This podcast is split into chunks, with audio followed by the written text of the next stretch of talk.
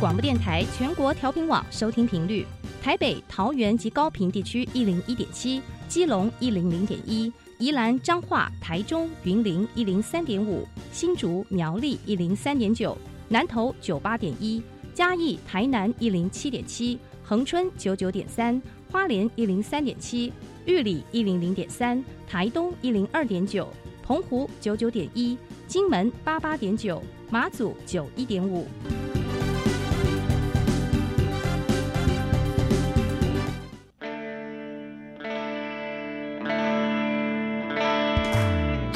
时时有惊喜，生活处处是学习。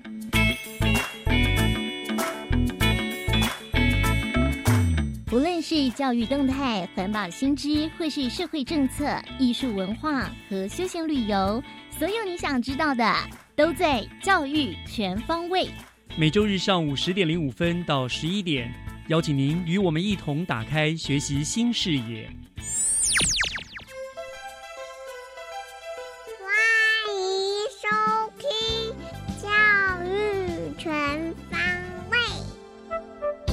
早安，各位亲爱的听众朋友们，欢迎收听二月五号的教育全方位，我是岳志忠。今天是元宵节，那么依照我们传统的习俗呢，过了今天之后，春节就算是正式结束了。希望大家今年都度过了愉快的春节，也预祝大家在兔年都能够红兔大展，一切顺心平安。那么今天是二月份的第一周。节目的三个单元内容，照例的呢，都是以教育作为主题。首先就请听学习加油站校园之声。学习加油站，掌握资讯，学习加值。今天我们邀请到了两位大力士来到学习加油站校园之声的单元，他们是来自新北市中校国中举重队的童玉成还有李行之两位同学。那我们先请他们跟听众朋友们打个招呼，再来听听他们的举重人生。两位同学，你们好。哎，老师好。嗨，老师好。好，来先跟我们自我介绍一下好不好？来，我们女生先来。嗨，大家好，我是就读新北市中校国中体育班举重队的李行之。行之，欢迎你来到节目当中。好，我们男生。嗨，大家好，我是新北市一中校国中体育班九年级的童玉成。好，一男一女哈，你们都是举重班的哈。呃，我想说，先首先都先比较好了哈，因为举重是当然也是我们台湾在奥运上夺金的一个重点项目嘛哈。那你们两个人当初怎么会想到要去学举重呢？是你自己本来就有兴趣，还是因为你到了体育班教练挑的呢？金枝，是自己要来的。你自己要来，你为什么会想到练举重啊？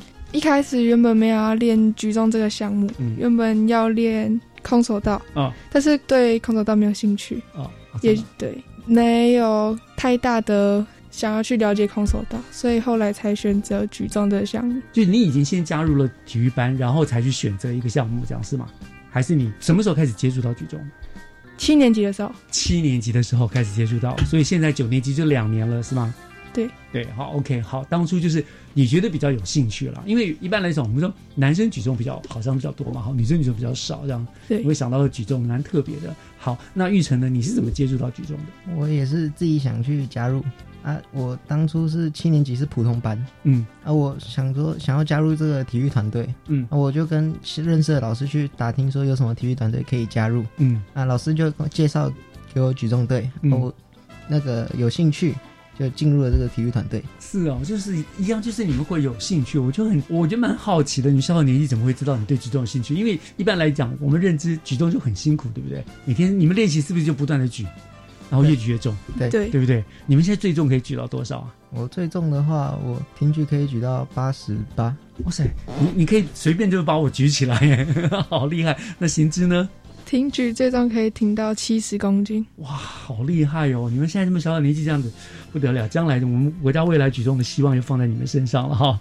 好，那呃，我听说呃，你们两个人从七年级开始练习之后，就开始陆陆续续参加一些比赛，好像也都有不错的成绩，对不对？对好，那呃，行之，你要不要先跟我们讲，你大概有哪一些重要的呃比赛呢？一些得奖的经验？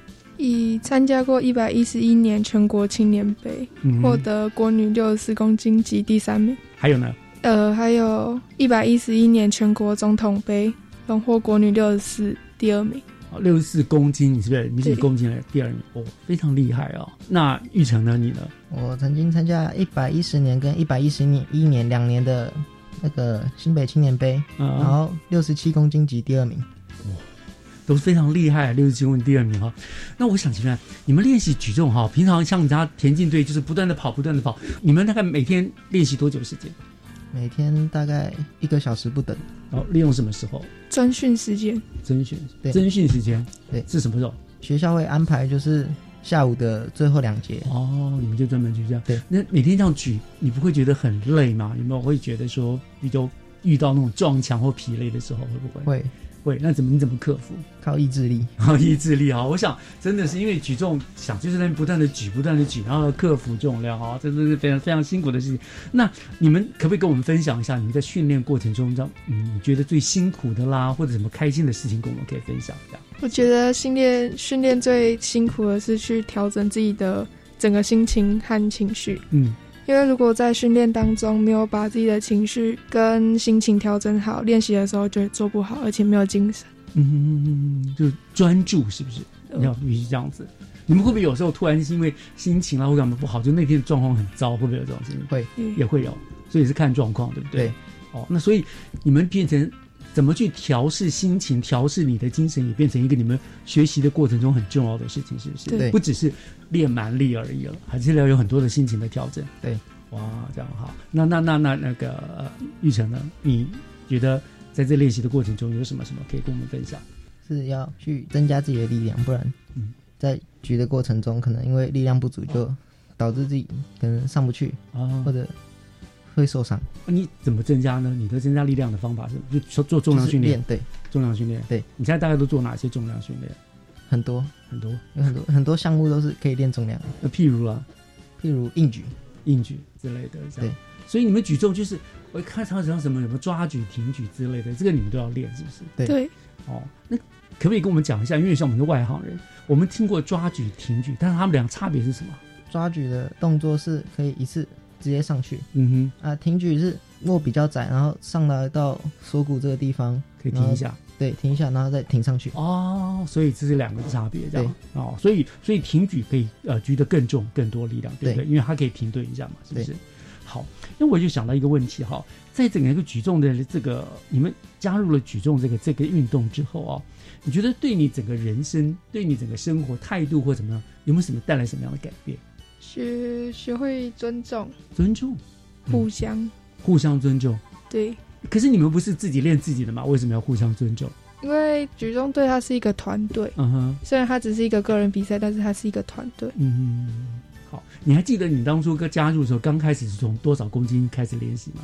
呃，空杠就是十五公斤，哦，然后到现在，你刚刚说的是多少？你你可以举七十几了，对不对？七十。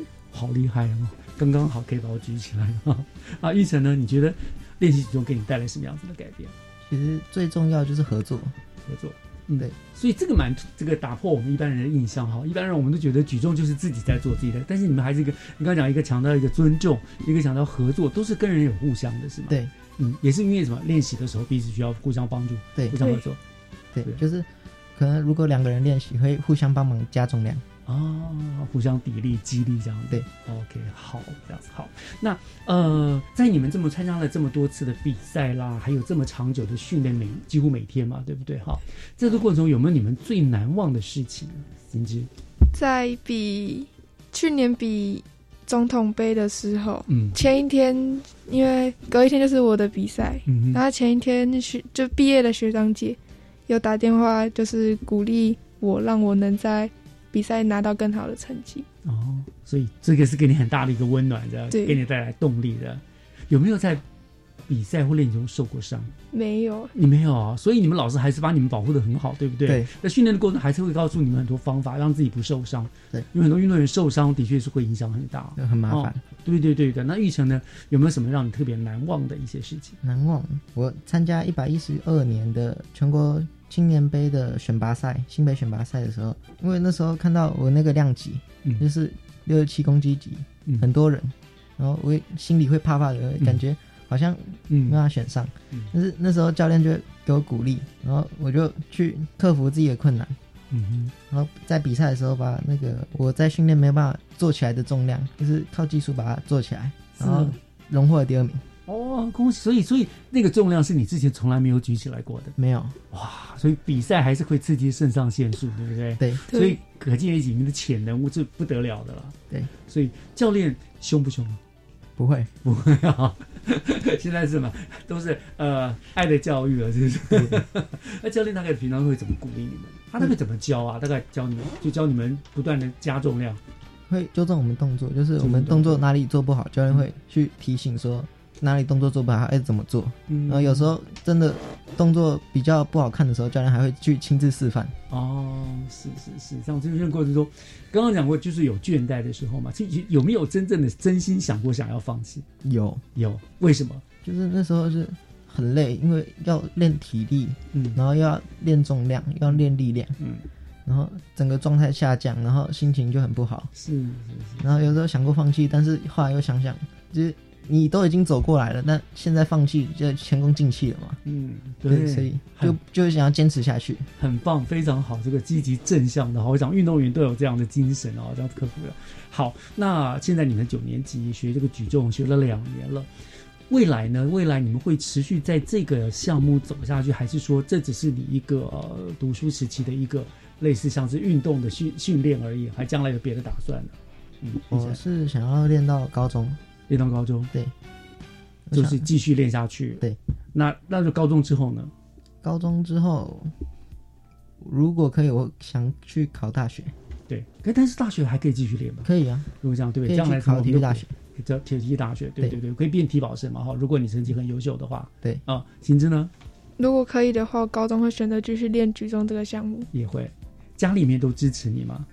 都都支持。都支持啊。哦，哦好，那那那，所以你未来也可能会持续走下去。对，那我就在这边就祝福你们两个啦，这样继续走下去，说不定过几年后，我们就在什么亚运啦、奥运的场合，就看到你们两个，呃，代表我们台湾去拿到很好的成绩哦。因为这毕竟我们台湾很重要的一个运动项目嘛，对不对？对对好，祝福你们。那我想今天就非常谢谢中校国中的童玉成还有李新之两位同学跟我们做的分享哈，你们很棒啊，真的是小小年纪就吃就能够吃得了这个训练的苦哦，真的辛苦你们了。那在衷心的祝福你们日后都有。成绩都能够更上一层楼，未来在我们的国际体坛发热发光，好不好？好，谢好，谢谢你们好谢，谢。接下来请听教师小偏方。讲台下的教学经验良方，请听教师小偏方。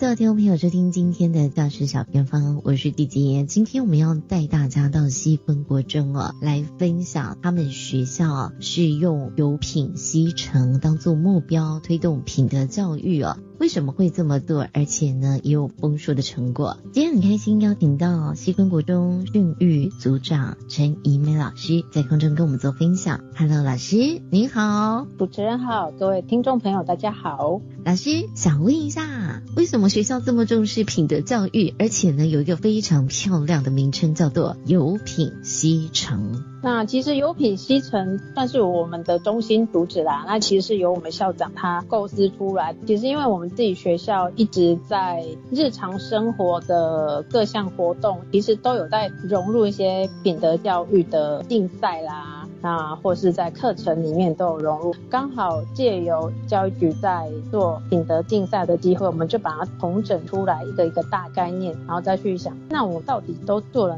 哪些是可以变成我们一个特色，所以我们就从这边去做一个发想。那所以在当初是如何来做？那名字是怎么取的呢？我们会觉得说，从杜威有一个思想叫做“教育即生活，生活即教育”。那我们会觉得说，其实品德教育这个东西，它说实在很抽象，但是其实我们在日常生活中都是有在落实的。所以我们就想说，哎，有这个发想，就做一个有品西城，配合教育政策的活动，或是大大小小不同节庆的活动。那我们就来设计一些可以融入在生活中各式各样的一些比赛啊，或是竞赛。动态或静态的一些活动在里面，所以来营造一个有品的行程。那比如说，我们从九月份开始进师的活动，教育教学其实也可以营造很多学生的团结的力量、合作的力量。那或是让他们去做一些爱护环境的一些事情，就是融入在我们活动里。那比如说到了十二月份，都已经是岁末了，那我会办一个岁末感恩，让同学可以去反思这段时间来有没有什么需要改进，有没有什么需要感谢的人，哦。让他们其实，在日常生活中就落实一些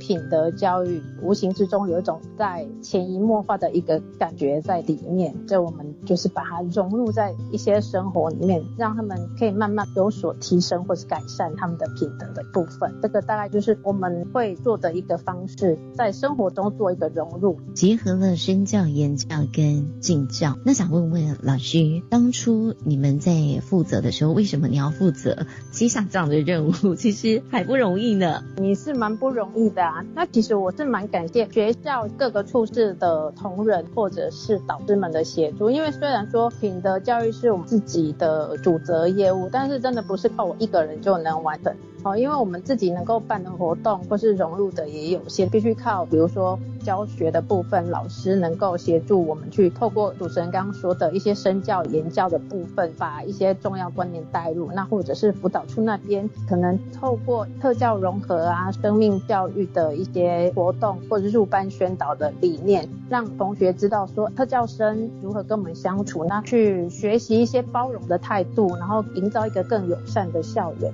当然，这个很大的工程，就是真的要靠众人的努力才有办法完成的。也因为这样子品德教育已经变成西昆国中的特色，而且大家在那个环境里面就可以相互的影响。这样，老师啊，你刚刚有提到，就是说连校外教学都可以来做品德教育哦，甚至也可以做环境教育。可 不可以让听众朋友知道你们怎么做？你可以举例一下。校外教学部分，比如说格速路是需要分小队去竞赛的，那所以在小队竞赛这个过程中，其实就是发挥一些团结合作的一个力量，然后彼此互相辅助。因为有些人可能，比如说要煮东西，不会这个。可是他却会做事，其实就是刚好在这个过程中，可以让他们做发挥一种所谓我们互助的部分，那或者是可以怎么样去完成一个任务。像有一个小队的队长，他就说他觉得很开心，因为他带领着他们那个小队去闯了所有的关，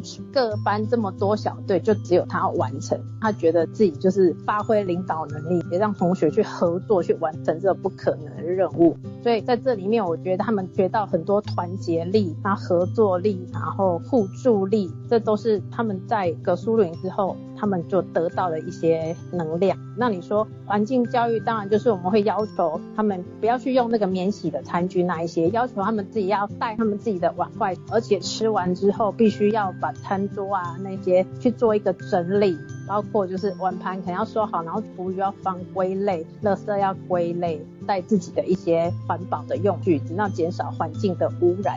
这个都是我们会一直不断提醒他们，要求他们要做的事。环保这个部分，在学校其实也一直不断在接受很多的资讯。那刚好校外教学也是把这个东西把它带进去，让他们就是一直在生活中做一些这样的落实。是，那老师也想请您分享一下你刚刚提到的教师节，就是你们有一个教师奉茶的活动，这是怎么举行呢？因为现在教师节不放假啦，那但是我们觉得还是要让学生感受一下，就说，哎，其实老师还是很辛苦在教育上为各位学子奉献这件事。所以我们还是会利用早上就升旗的时间，那每个班都会请他们的班长跟副班长出来当做班级的代表，那就是会训练他们怎么样泡茶，那怎么样去奉茶，然后可以很恭恭敬敬的把茶奉献给老师，再送给一个老师一条礼物，然后跟老师说说感谢的话。然后主要就是因为班级数多没办法，所以我们就凑过的班长、副班长去训练他们，那请他们作为一个代表。那我们全校的同学都在下面可以看到，那这个是我们一个活动仪式，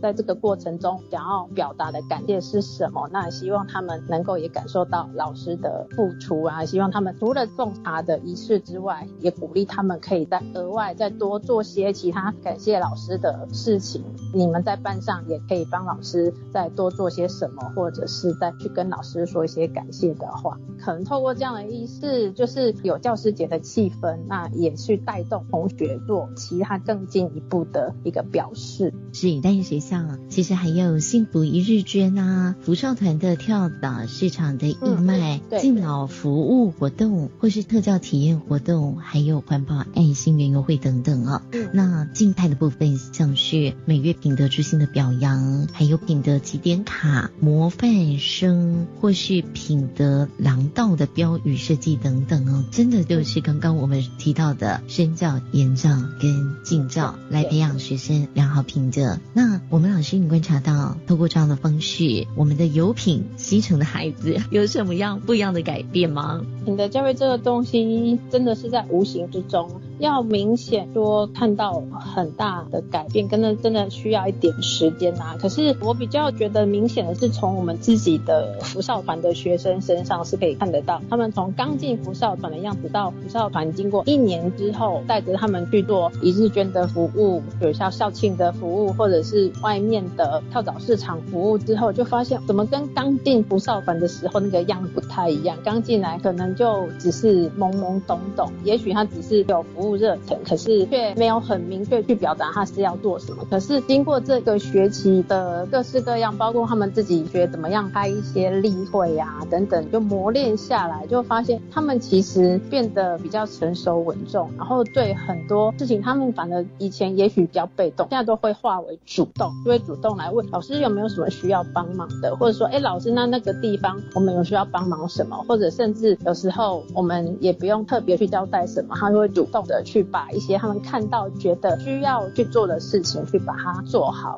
而且整个人看起来变得更阳光，然后也更活泼一点。很多事情就突然觉得，哎，好像变长大成熟，甚至需要他们上台做一些发表的时候，或者去帮忙做一些爱心义卖，去鼓励人家来买东西的时候，他们也都能够落落大方的去呈现。就我会觉得，其实他们的确在这里面有很多的成长，然后也看到了他们不一样的一面，变得很。主动是真的，谢谢西昆国中，我们的校长跟老师们都很用心哦，来打造有品西城。今天就再一次谢谢我们的陈怡美老师，感谢老师您的分享哦，谢谢我们主持人，谢谢听众朋友。以上就是今天的教师小偏方，我们先休息一下，回来请锁定由岳志忠老师主持更精彩的教育全方位。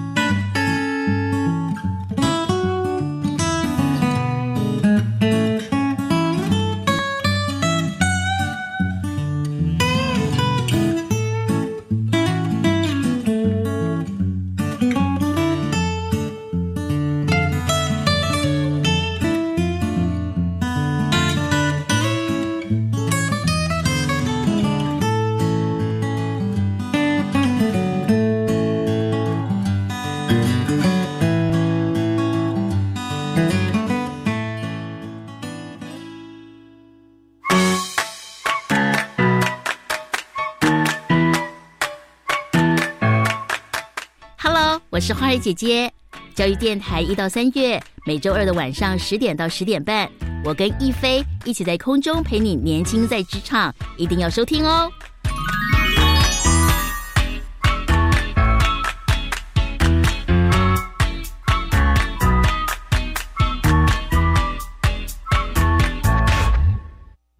我以前在学校就有申请就学贷款，但是刚踏入社会要缴贷款有点困难呢，怎么办？我也有就学贷款啊，但是我有办理缓缴本息、延长还款年限，另外还有一种是只缴利息不还本金的办法可以用，这样就可以减轻还款的负担喽。好哦，有了这些宽限的办法，我才能跟你去旅游。耶！我们赶快来向贷款银行申请看看。以上广告是由教育部提供。女儿啊，那你工作期间有存点钱吗？妈，放心啦，除了雇主每月提缴的退休金，我也参加个人自愿提缴退休金哦。且自提的退休金不计入薪资所得课税，每年还可以分配投资运用收益。领取时啊，还可以享有至少银行两年定存利率的保证收益哦。哦，劳工自提好处真多。以上广告由劳动部劳工保险局提供。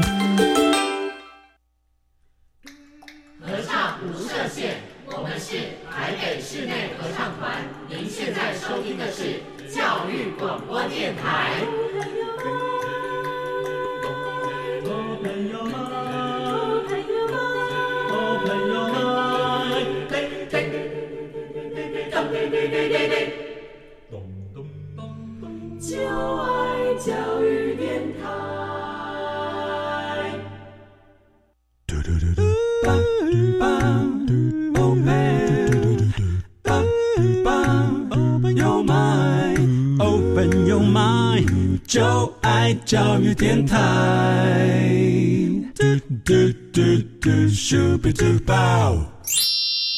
打开您的幸福生活新视野，请听学习城市万花筒。您正在收听的节目是教育广播电台《教育全方位》，我是岳志忠。节目的后半段照例进行的单元是学习城市万花筒。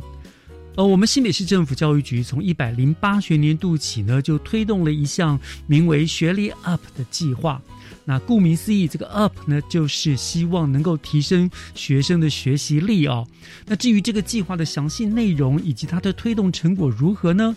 今天万花筒的单元，我们就邀请到了负责这一项业务的中等教育科的吴家山科长，亲自来到单元当中为大家做说明。那科长您好。主持人好，各位听众朋友，大家好，欢迎科长来到我们节目当中啊。那呃，我想为了让听众朋友能够了解何谓学历 UP 计划哈，是不是就先请科长为大家介绍一下我们所谓的这个新北学历 UP 计划，它的重点政策是放在什么地方？好吗？好。我想啊，每一位家长跟学生其实应该都非常关心每一个学生的学历，所以怎么样确保学生的学历品质，我想是所有的教育单位都非常关切，也非常重视。所以这同样也是我们新北市教育局非常重要的政策之一。嗯，所以我们这几年就透过学历 UP 这个计划，其实我们希望做到就是每一年国中会考完，我们的待加强的比例可以降低。然后我们的精熟的比例可以增加，也就是我们所谓的减 C 增 A。嗯，那这个就是我们学历 UP，希望透过一点点策略，我们希望可以来达到目标。那当然，这个策略我们有三项很重要的重点。第一项就是我们期待它是目标导向，也就是我们希望每一所的国中在每一年的会考结束后，学校都应该要组成一个学历监控小组，他要去分析那学校今年的会考成绩出来。那我们学生的成绩，那学生孩子的表现，他的学习优势，或是他的学习迷思概念是什么？嗯，了解问题之后，从问题导向再去思考，由下而上提出。那这样学校在老师在教学的呃策略上，或者是一些课程的设计上，我应该怎么做调整，才能够去聚焦说，那原来我们这几个概念是孩子可能在会考完之后。可能比较呃不清楚的，所以我怎么样去调整修正我的教学设计？这其实是我们比较期待，所以我们希望他是做到目标导向的，嗯，先去分析，再提出学校在教学上的策略，这是第一点。那在第二点就是，其实每一个学校都非常的努力，但其实我们未来期待新北，我们打的是团体战，我们是一群人走得远，也就是说。每一个学校其实呃发展状况不太一样，但是如果有一些可能呃呃属性或者是一些发展的规模相似的，我们期待它是透过策略联盟的方式。它可以两校一起结合，一起来申请，也就是我们在学历 UP 计划里面，我们同时也开放两所学校，你们可以一起提出策略，你们可以在师资可以共备，你们一些课程教学资源可以共享。我们期待两所学校一起努力，一起往前。这也是我们在学历 UP 计划里面，我们希望除了单校申请，我们也开放两所学校资源共享模式一起。这也是我们在这一次目标里面，我们。很重要，在去年开始，我们所增加的团结力量大，因为很多我知道很多像所谓的偏乡小校，他们可能资源有限，但是你合作起来的话，可以互补，对不对？没错，没错。对于偏乡学校，其实两所学校一起努力，对他们而言，资源其实那个效益是可以扩大。没错，没错。嗯，那刚刚提到的都是我们怎么样呃来调整老师在教学设计上。那另外一个很重要的主轴精神就是，那对于学生而言，其实新课纲我们现在强调的都是学生的。自主学习，对，所以，我们新北在这一块也很努力的在思考，我们用什么样的方法、什么样的策略，给什么样的资源，是让学生可以自己就可以做到学习这一块，来提升学历。那当然，我们会结合一些相关计划，举例像教育部有在推学习辅助，也就是说，对于一些学科可能比较需要关心辅导的。我们结合学习辅助的这一块，因为其实学习辅助，我们新北都是非常强调用科技化的一些平台，也就是说，学生在线上他去答题完之后，就可以知道学生那哪些概念是比较不清楚的，那老师就可以针对这块聚焦，给予孩子这一块更多的一些强化。嗯，这是结合相关计划。那另外一个是新北自己在做的，也就是说，呃，我们目前我们有请我们国教辅导团的老师，他们都是一些领域专业权威。他们会针对会考的国英数自社这五科，会拍一系列。目前我们拍了一百四十九支的学历大爆发影片，也就是说，学生他在下课、课余或者是放假的时候，他就可以自己去阅读。也就是说，你可以不用上补习班，你看这些呃学历大爆发影片，你都可以作为自己在自主复习的一个资源。那不会他在自己家里面的时候找不到，就不知道我该，就可能某个段他不晓得该怎么办，因为放就影片就放那边了。对，你可以就等于重新。去上一堂课，对，所以，我们学历 UP 其实就是两轨并进，一个就是我们希望让学校去分析会考的成绩，去分析试题，来调整修正老师的教学设计。那另外一轨是从学生的这个出发，我们怎么样给学生更多可以让他自主学习的。的一个相关的资源，所以这是我们新北在推学历 UP 里面，其实我觉得蛮重要的两轨的一个政策的推动主轴。嗯，所以你说你已经拍摄了一百四十九集学历大爆发给学生看嘛？那那学生们点阅的情形如何呢？哦，这个非常的踊跃。我们因为我们的学历大爆发影片都是放在教育局的 YouTube，嗯我们目前看我们的点阅人数已经观看人数有超过六万人次。哇！这个影片算是在教育局的一系列影片，算是人气很旺的。可见我们这孩子也蛮上进的哈。经过这样子的督促，这样子也知道自己在家学习。是是，其实这是有必要的，尤其特别是经过经过了疫情之后，其实很多的学习形态都改变了。现在上网学习变成一种常态了，对加上他们可以自己选择他们适合他们自己的，因为每一个学生他可能需要强化的概念单元不见得一致，所以不见得要给大家同一个进度。的教材让学生选择自己适合的。哦，所以学生可以自己依自己，我哪一个地方可能比较不够，我就可以自己来。他可能这个单元概念可能比较没那么熟，那我就可以上网点选这个概念的影片哦。这真是非常方便的学习哦。但是，看我有个问题，刚刚你一直提到说，我们这个学历 UP 的计划就是希望达到一个叫减息增 A，对不对？可是，我想是不是可以再跟听众朋友们，可能有一些不知道什么叫做减息什么叫做增 A，它到底是什么意思？哦，好。所谓减 C 增 A，就是我们的会考在国中端的，按照教育部的规定，每个国中的毕业生国三，他们都必须要在每年五月要接受国中教育会考。嗯，那他的成绩就会分成三个等地，就是呃，A、B、C，对，就类似这样。然后 A 就是所谓的金手，然后再就是 C 就是所谓待加强，那中间就是呃中间值。对，那我们刚刚讲减 C，就是希望把待加强在第三个。在算是比较后段的比例可以减少。那我们希望学生在最上面的那一层精熟的比例可以增加，所以就是减 C 增 A 这样的概念。哦，这样整个学习提升，对要提升他们的对，我们能力了。当然期待每一个人都至少基本的学历要有。那除了基本学历之外，我们希望增 A 的人数、精熟的人数可以再增加。是。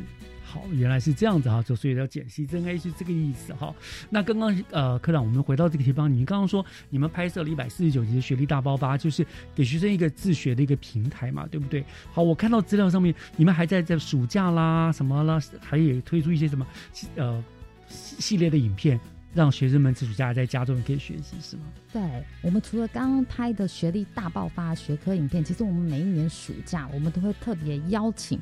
呃，学生可能比较有兴趣的主题，除了学科之外，就刚刚讲的国音数字社之外，其实其他议题，包括像科技的议题，像生活科技、动手做等等，以及现在很夯的双语等等，嗯我们其实针对这些学生有兴趣的，我们也都会把这些邀请一些很厉害的老师拍成影片，让学生在暑假期间他就可以免费上去我们新北有一个轻师生平台，嗯都可以免，也就是说你暑假不用花钱去参加夏令营，我们每一年暑假都会拍一系列可以提升学历给学生自主学习的影片。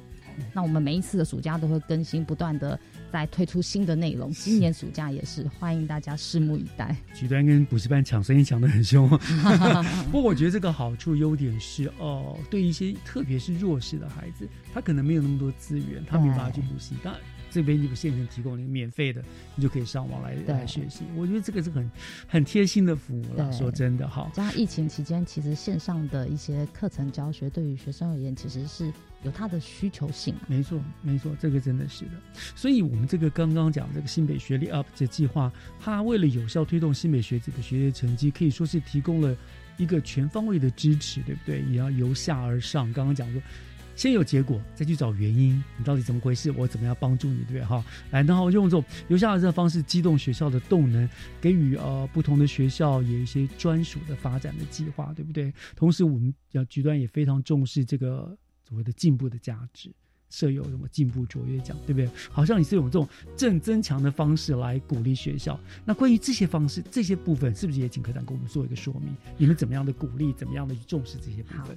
因为其实我都觉得啊，我们对于老师而言，过程当中给学校或是给老师的支持跟奖励机制，我觉得是任何一项政策，特别是课程教学政策里面，我我认为是非常重要的一环。嗯也就是说，我们期待学校分析每一次会考结果，那我们过程当中，我们到底给老师什么样的支持系统，这个一定要先建立。所以说，呃，我们在每一年的会考分析，除了学校端自己分析之外，局端局的成绩其实也都会分析全新北市每一个学校每一区的会考的分析结果。嗯所以我们呃如果有觉得发现哪些学校它在会考的呃结果可能比较需要多一点点的关心，那我们就会安排国教辅导团的团员，我们就会入校去直接跟老师做对话，嗯大家来思考说，那我们的教学设计可以怎么调整，命题可以怎么样做，呃，适度的调整是比较可以呃辅引学生的一些迷思概念，然后怎么样去做修正等等，这是辅导团入校辅导，我们会由局端主动来安排。那还有另外一种支持体系是，那学校他们不是都会成立学历监控的社群？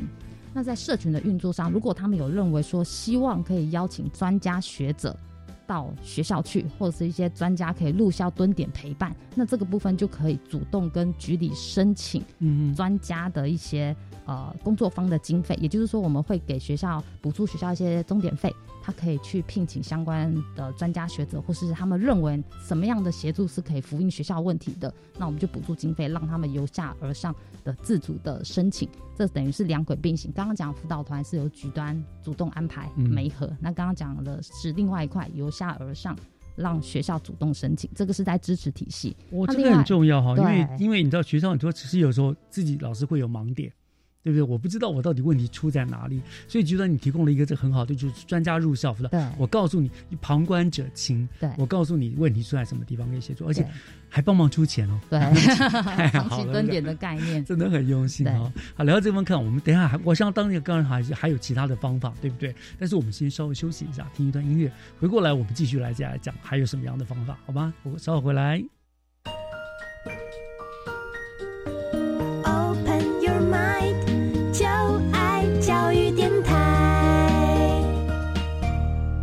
Open Your Mind，就爱教育电台，欢迎您回到学习城市万花筒的单元，我是岳志忠。今天我们邀请到的来宾是新北市政府中教科的吴家山科长，他来跟我们谈所谓新北市的学历 Up 计划哈。那刚才呢，科长已经跟我们聊了很多，包括这个计划的内容，还有呢，我们讲刚刚讲到了，就是对于各校需要帮助，我们也会专家入校去去辅导去帮忙，对不对？那当，我们刚刚也提到了另外一个问题，就是。学校很呃，局端这边非常鼓励，给学校很多正的增强，很多的鼓励。那这样，我们接下来是不是请科长来跟大家讲讲，就是我们怎么样来鼓励学校来，包括老师啦、学校啦来做这些事情呢？好，除了我们给学校支持之外，其实学校如果在学历 up 这一块很努力的在做的，也的确成绩很好的表现很好的，其实我们应该给他更多的奖励的机制，嗯，让他可以有更多的资源可以去做课程教学上的一些更多的发挥。所以说，我们其实对于每一年的会考成绩分析，我们都会去分析，你只要当年度任何一科你的减 C 值是正的，我们每一科你只要减 C 成功一科，我们就会给予一万元的。补助就是奖金。那如果你国英数自设五科，通通都减 C 成功，我们就会加码再三万，再加码。所以你只要五科都成功减 C，我们就会八万块的奖励金。这是其中一个，就是你只要任何一科减 C，我们就自己学校跟自己比，因为我们没有要你跟别的学校比，因为我们就期待学校自己努力。你只要今年比去年更进步，我们就给予他相关的奖励。这是刚刚其中一块。那另外一个就是所谓的进步卓越奖。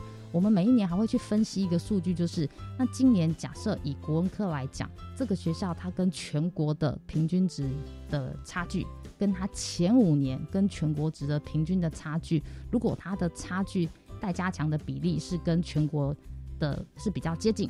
或是说他经手比例是超越全国的，我们会去分析这个数据。所以只要他进步卓越是在全新北市学校前十的，我们会另外再加码给所谓的卓越进步奖。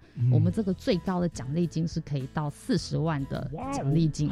那这些奖励金都是可以让学校作为呃老师，你可以国内外进修都可以。所以说我们其实就期待说学校很努力，我们除了给支持，我们也要给他奖励。让学校拿到这些奖励金之后，其实他都可以再回馈到课程教学上，他可以再去思考，我要让我的老师再去进修呢，或者是说我可以呃呃采购一些什么样相关课程教学的资源，是可以再回馈应用到学校的。所以这块给学校相对的鼓励，我觉得这个也是蛮需要，要肯定我们很努力在做学历 up 的学校，就是很大而且很实在的鼓励，因为学校推动很多的活动或者什么的话，真的很需要经费，有时候专案申请经费也很麻烦。对，可是这样子进步之后，它就有大于，譬如说四十万可以做很多很多的事，比如说别人用八万块也都可以做很多的事情，对不对？一方面也鼓励到我们的老师，让他觉得说，哎，努力是值得的，虽然也不是为了这个经费而努。努力啊，不也不见得说一定是为了要这个钱，但是就让他们觉得说，哦，你这一年努力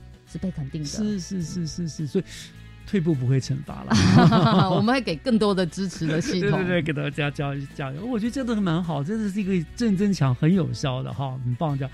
但是我不知道你们那个成绩的计算是怎么样来算，就是。都是各校各自比嘛，对不对？今年比去年怎么样？这样来评的。那有没有什么大小校之分，或者是标准有没有不一样？有有，就刚刚讲的单科就是自己学校跟自己学校比，你只要当年度减 C 成功，我们就给奖金。那刚刚另外一个奖励是进步卓越奖，我们就会区分，因为大校跟小校还是有差，所以我们会去看。如果说他的九年级是在三百人学生在三百人以上的，他就会被归在大校这一组。那如果是在未满。三百人的，他就是在小校，他就等于我们把新北的学校分成大校组跟小校组，那这两组的学校再去里面去做，呃，再去做一些成绩的一些分析。如果你的进步值是全新北前十的，也就是说大校会有前十，小校也会有前十，我们就会有二十所学校再加码，再获得我们给的相关的奖励金。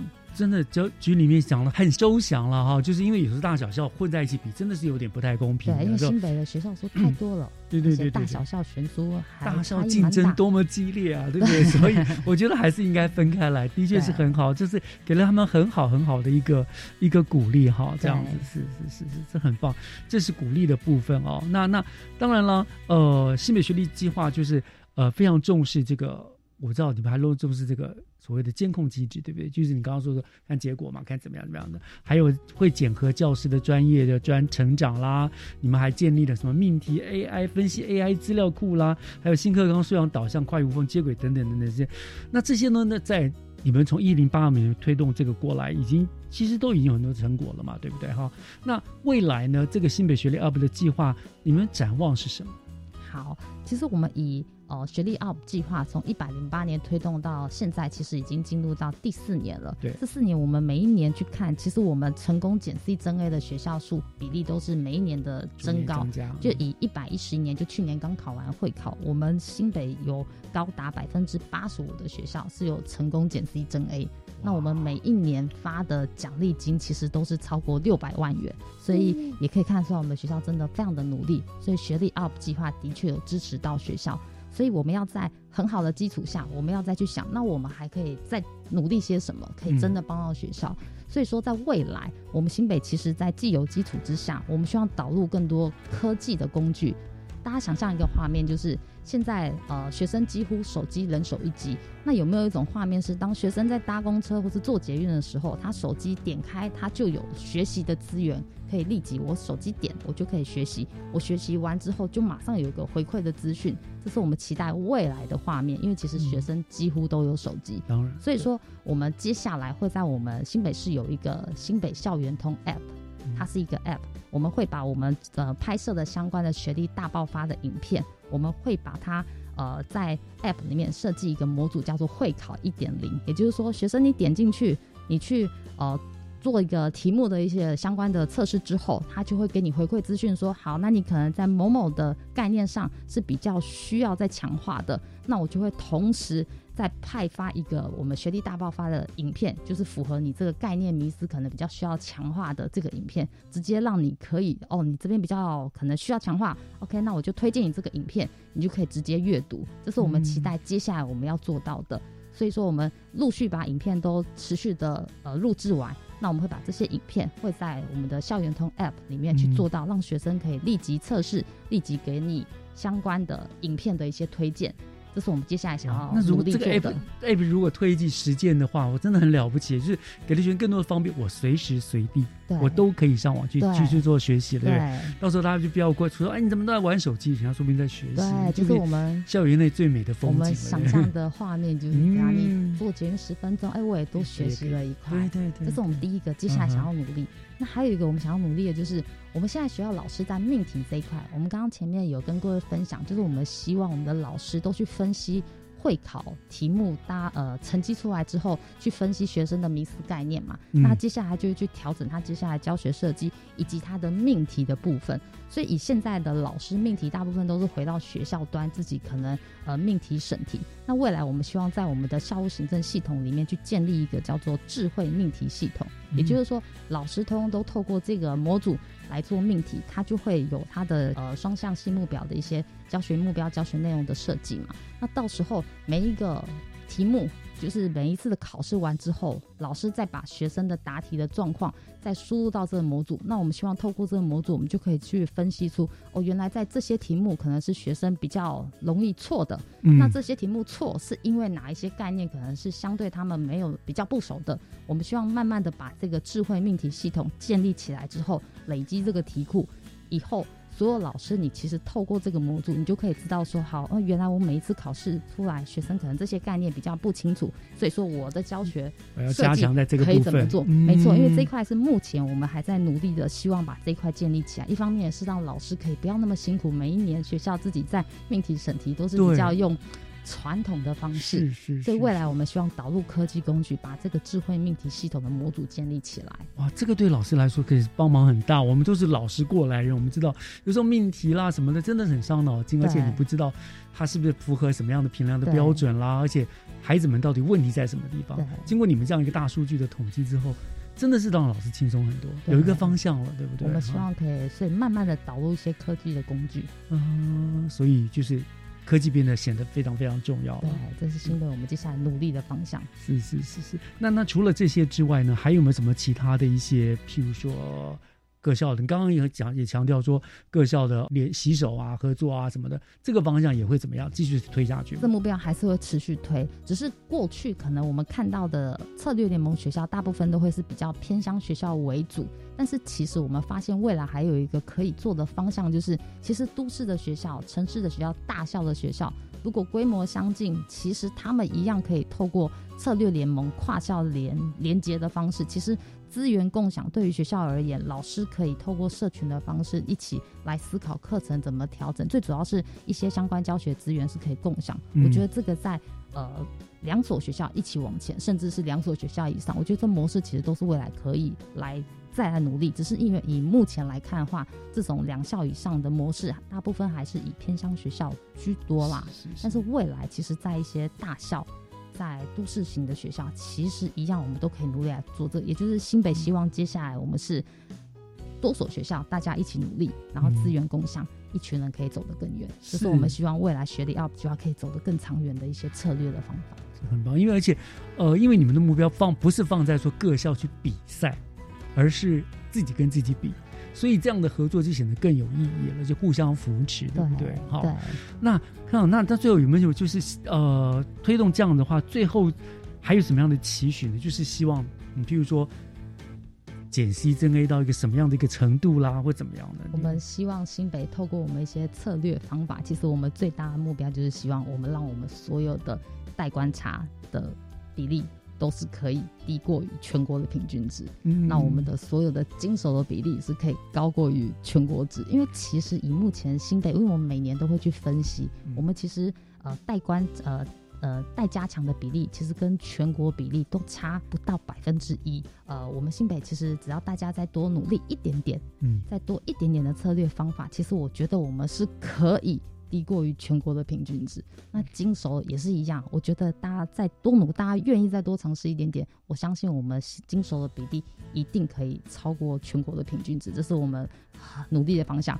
我相信大家努力一定可以达到。是我相信这样。呃，其实呃一一零八年第一次这个学历 UP 颁奖的时候，我是有参与的。其实那个时候。第一年实施，其实还听到学校一些小杂音，觉得说，哎呀，怎么比啊，怎么比啊，什么的，好像。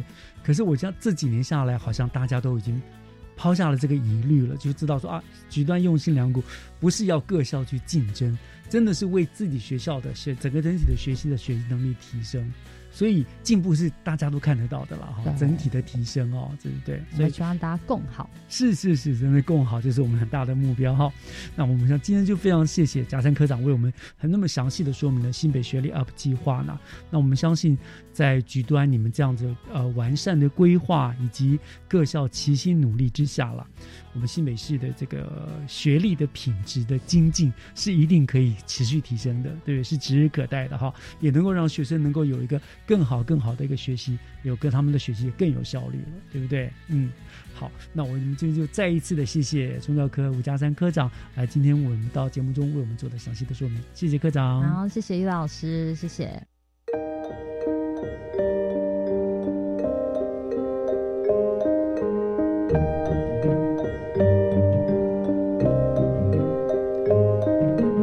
以上就是二月五号的教育全方位，感谢您的收听，我是岳志忠。下个礼拜天上午十点零五分，期盼与您在教育广播电台的频道再相会。祝大家午安，拜拜。